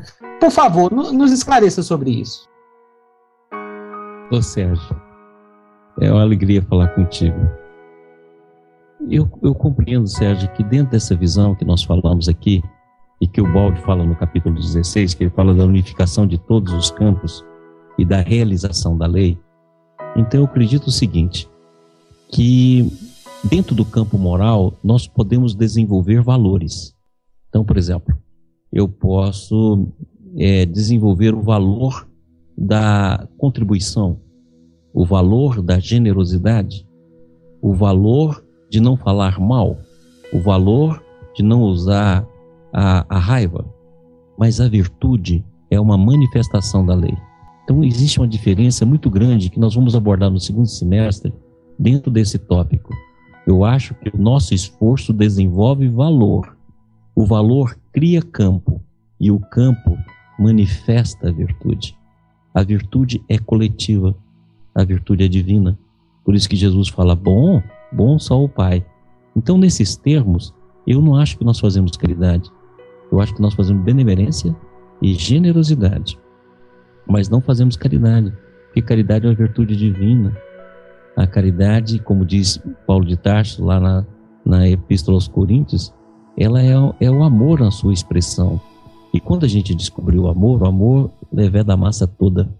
Então, e Jesus deixou bem claro que a gente só faz caridade quando dá da nossa necessidade. Então, nós não damos da nossa necessidade, nós damos daquilo que nos sobra. Então, consequentemente, nós não fazemos caridade. E a caridade é uma manifestação divina. Então, amanhã, na hora que nós entendermos isso, nós vamos entender também que a bondade é uma manifestação divina. A bondade não é ser bonzinho. Eu até costumo dizer que o bonzinho é ser o esculacho da bondade. Ou seja, quando você quer afetar a bondade, você se torna bonzinho. Quando você quer afetar o sentimento, você se torna sentimentalista. Porque, na verdade, a bondade é uma força ativa. Todo mundo, por exemplo, quando fala de Jesus, fala da meiguice de Jesus, mas olha a força que a bondade de Jesus era, uma bondade que foi capaz de enfrentar a humanidade. E quando nós falamos com a humanidade, não podemos colocar Jesus apenas no seu aspecto histórico. Jesus está enfrentando o mundo físico e o mundo espiritual. Tanto é verdade que está lá nos evangelhos, no terceiro dia desceu aos infernos. E ele deixou claro: olha, eu venci o mundo. Se vocês querem vencer o mundo, a técnica é essa. E mostrou como é que essa técnica venceu o mundo. E compreenda que esse mundo significa antissistema. Tanto é verdade que ele fala assim: eu tenho outras ovelhas que não é desse redil. Porque nós estamos falando de todo o antissistema. O espírito crístico é um anouro e cuida do, do universo inteiro. É uma noure crística. Então, consequentemente, é exatamente quando a gente pega, por exemplo, lá, eu, eu, eu gosto muito de fazer essa pergunta. Quando Jesus vai ser batizado por João Batista, aparece uma voz e fala: Este é meu filho, em quem eu coloquei a minha complacência. E eu te pergunto, quem falou? Porque para poder falar de Jesus tem que ser um espírito superior a Jesus. Não vai ser a voz de Deus, porque Deus é silencioso. Eu costumo brincar que eu falo assim: Deus não tem pernas e nem braço, não tem voz, porque a voz, a perna e o braço de Deus é o seu filho. Eu costumo dizer que Deus é amor e o filho é ação. E essa complementabilidade que a gente chama de criação, porque não podemos ter criação, porque no, no, na eternidade, no sistema, não podemos falar em criação, mas podemos falar em complementabilidade. E a complementabilidade, a paternidade divina é o amor, e a filiação é a ação. Então, consequentemente, se nós entendermos assim, nós veremos que quem fala é, esse é meu filho bem amado é a Noure Crística.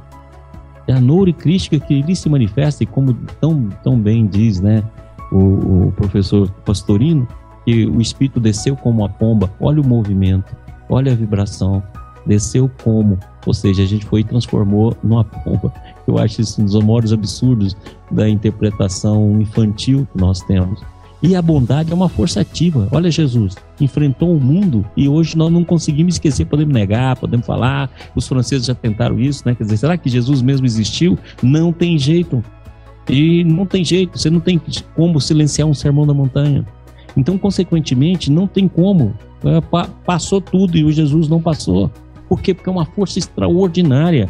Se você pegar Francisco de Assis, falar Francisco de Assis é bonzinho, que besteira. Francisco de Assis enfrentou toda uma população, enfrentou todo um momento. Olha a dificuldade que a gente tem de enfrentar os conceitos, de enfrentar a vida, de enfrentar aquilo que é diferente de nós e de enfrentar uma, uma, uma conduta política, social. São Francisco enfrentou todas. Enfrentou todas. Todas. Inclusive enfrentou até os seus próprios partidários, que não queriam uma, uma ordem tão rígida no campo da humildade, da obediência, da pobreza e lutou contra ele nesse sentido, ficou só inúmeras vezes. E olha a força desse homem. E nós confundimos o bonzinho porque é simples, o bonzinho pode ser explorado. E o balde mostra isso. Na hora que um evoluído olha para o outro, fala: ah, você é cristão, você é bonzinho, então eu posso te explorar e te utilizar para os meios, mas não. É por isso que Jesus falou: vós sois o sal da terra. Sal da terra quer dizer o seguinte: onde eu estiver, o meio não se putrefaz, porque eu não deixo. Eu sou sal.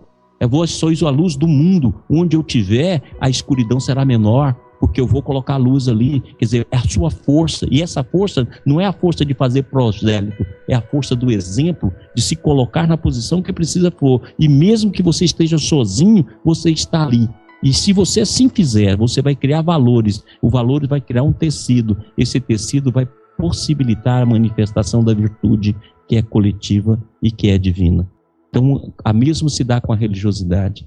Deixemos as religiões, não no sentido de abandonar os nossos compromissos dentro do campo religioso, não, pelo contrário, cada um de nós tem um compromisso e faz parte da função e nós devemos exercer essa função. Mas lembremos que a religiosidade e o culto de, de Deus como Espírito, a realização da lei e a descentralização do egocentrismo, como o Balde diz nesse capítulo que nós estamos encerrando, é o fator principal da nossa vida. Descentralizar ele, ir na busca da realização de Deus, ir em Deus e transformar as nossas religiões em religiosidade e os nossos cultos em culto do Espírito e os nossos esforços em manifestação da bondade.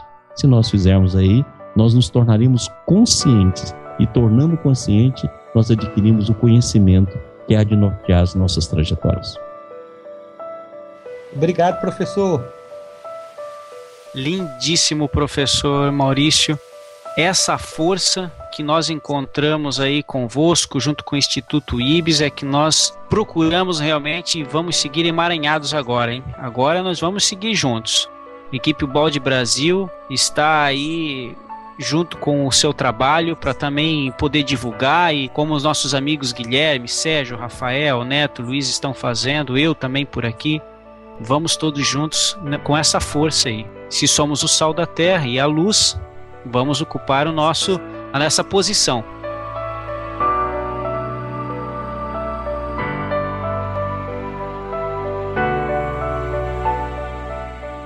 Para fechar, professor, é o bis. Agora é o bis, tá?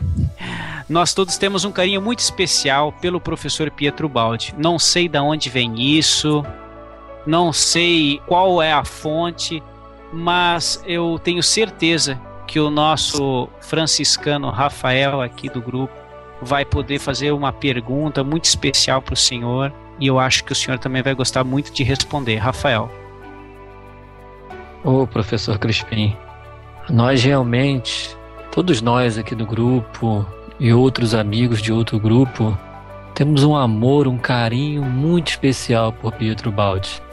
Cada um de nós aqui, na sua idade, no seu momento, teve uma transformação interior imensa ao conhecer Pietro Baldi. E foi Pietro Baldi que nos uniu. Se a gente está aqui agora hoje gravando um podcast, se a gente está aqui trocando essas ideias maravilhosas, se eu tenho agora esse grupo de amigos novo na minha vida, foi porque um dia a gente foi tocado, nosso coração foi tocado pela leitura de uma obra de Pietro Baldi. E Pietro Baldi tem essa capacidade de nos transformar por dentro, de mexer conosco de uma forma que a gente não consegue mais voltar ao status quo. Então, certamente Pietro Baldi ele foi também crucial na sua vida como você já comentou, eu recordo que Chico disse numa carta para Clóvis Tavares que ele era um pirilampo e o balde era um luzeiro resplandecente. Então, como uma homenagem ao balde, eu gostaria que você falasse um pouco da personalidade dele, que fizesse com as suas palavras um agradecimento ao balde, porque realmente nós estamos muito emocionados com esse trabalho de hoje andar junto com o balde, estudando o balde, vivenciando o balde, é uma das maiores alegrias da nossa vida. Aqui sem idolatria, mas apenas declarando a nossa felicidade de como homens caminhar junto com Pietro Baldi.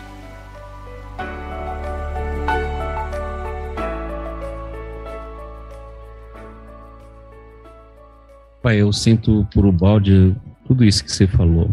Eu falo assim que ai de mim se eu não tivesse encontrado o bode, que na minha ignorância, as minhas sedimentações infelizes, o bode foi para mim assim a mão que me levou à integração espiritual e a levar a vida de uma maneira muito a sério, levar a vida de uma maneira muito com muita atenção. Então, eu tenho agradecimento a vários, eu tenho um agradecimento profundo por Kardec, porque Kardec me ensinou a entender o Cristo pelas obras de Chico, principalmente por Emmanuel e André Luiz, porque me trouxe a visão do plano espiritual e a vida no seu sentido filosófico.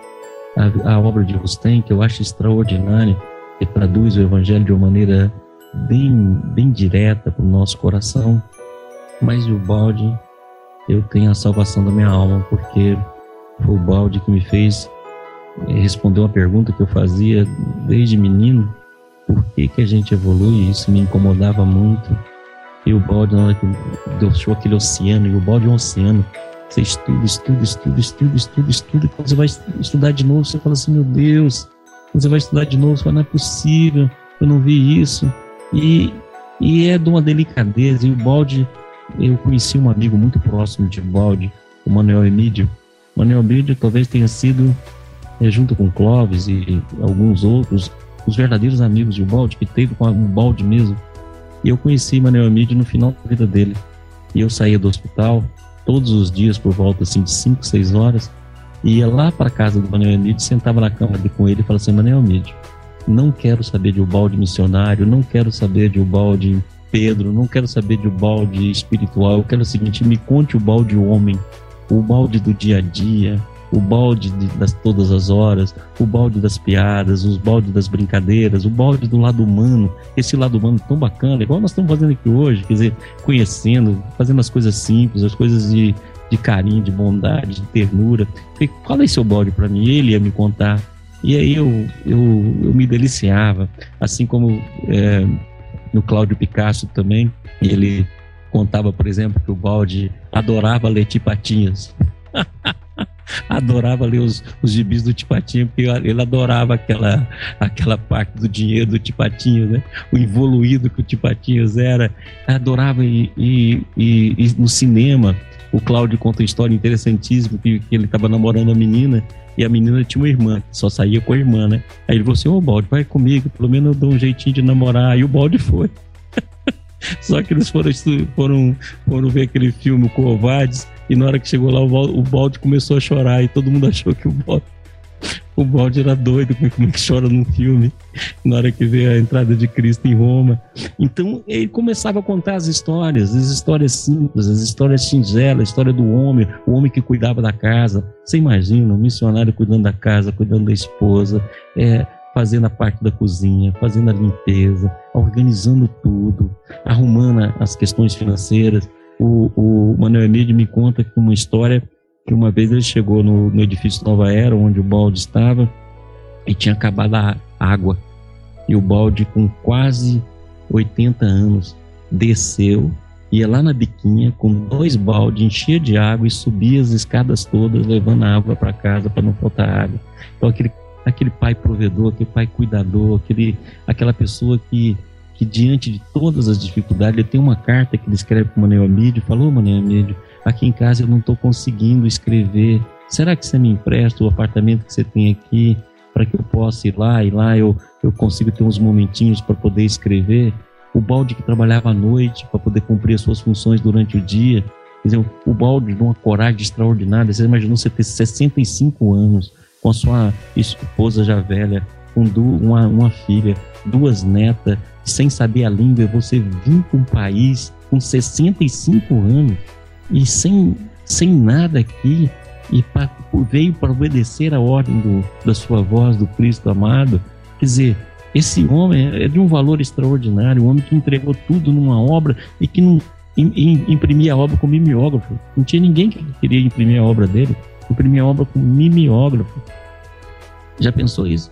Dizer, para poder publicar a obra, imprimir com mimeógrafo. Esse mimeógrafo cachaçinha que a gente chamava, vocês são muito novos, talvez nunca nem viu um. Não sabe talvez nem o que é mimeógrafo. Mas é, era o que fazia. Quer dizer, esse homem extraordinário, dessa simplicidade extraordinária, dessa potencialidade extraordinária. Quer dizer, você pode olhar que a obra do balde ainda está até esperando que a gente faça uma correção geral de toda ela, que faça um cuidado especial com toda ela. É o meu grande sonho, quem sabe ajudar nessa contribuição, porque é uma obra extraordinária. E como ele diz, cabe em qualquer religião ele cabe em qualquer religião, em qualquer. Nós, então, por exemplo, dentro do campo da doutrina espírita, ele cabe perfeitamente, porque a doutrina espírita, tudo que se refere a Deus, ele só dá os primeiros passos. E o balde escreve de Deus tudo aquilo que a gente possa querer saber. Quer dizer, lógico que no futuro, o próximo missionário que vem aí, quer dizer, vai ser um missionário que provavelmente vai nos dizer sobre a vida no sistema.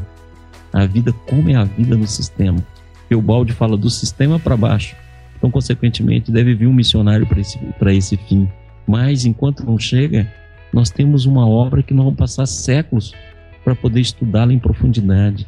Mas é uma obra de uma bondade de um homem simples, de um homem bom, de um homem comum. Um homem comum. Um homem que sentava na mesa para conversar, bater papo, de rir, de ouvir piada, de brincar, um homem, como diz Adelaide, que é a neta dele, que em casa ficava o tempo todo conversando com a filha sobre reencarnação, ficava sobre a lei, falava para ela o que ele tinha visto durante a noite, saía fazendo caminhadas, falando: Não, essa noite eu vi isso, vi isso, vi isso. E é para poder a filha apresentar as argumentações, fazer as perguntas, que é as mesmas perguntas que ele faz, nos livros, nos livros do sistema, a negação, para poder explicar de novo. Quer dizer, esse homem simples, esse homem bom. Então o balde significa muito para mim. E e desde que nós tivemos a oportunidade de fundar o IBS, o nosso grande propósito era fazer com que essa doação chegasse dentro dessa visão de balde, imparcialidade, é, universalidade e fraternidade, chegasse para todo mundo. Porque o balde, acima de tudo, além de ser crístico e cristocêntrico, ele também está dentro das, das vibrações de Francisco de Assis, e é por isso que o IBS tem como patrono Francisco de Assis, em homenagem a esse esforço que o balde fez. E quem sabe, né, a gente reunindo gota daqui, gota dali, gota de colar, daqui a pouquinho a gente já dá um pouquinho de água num copo e pode matar a sede de alguém.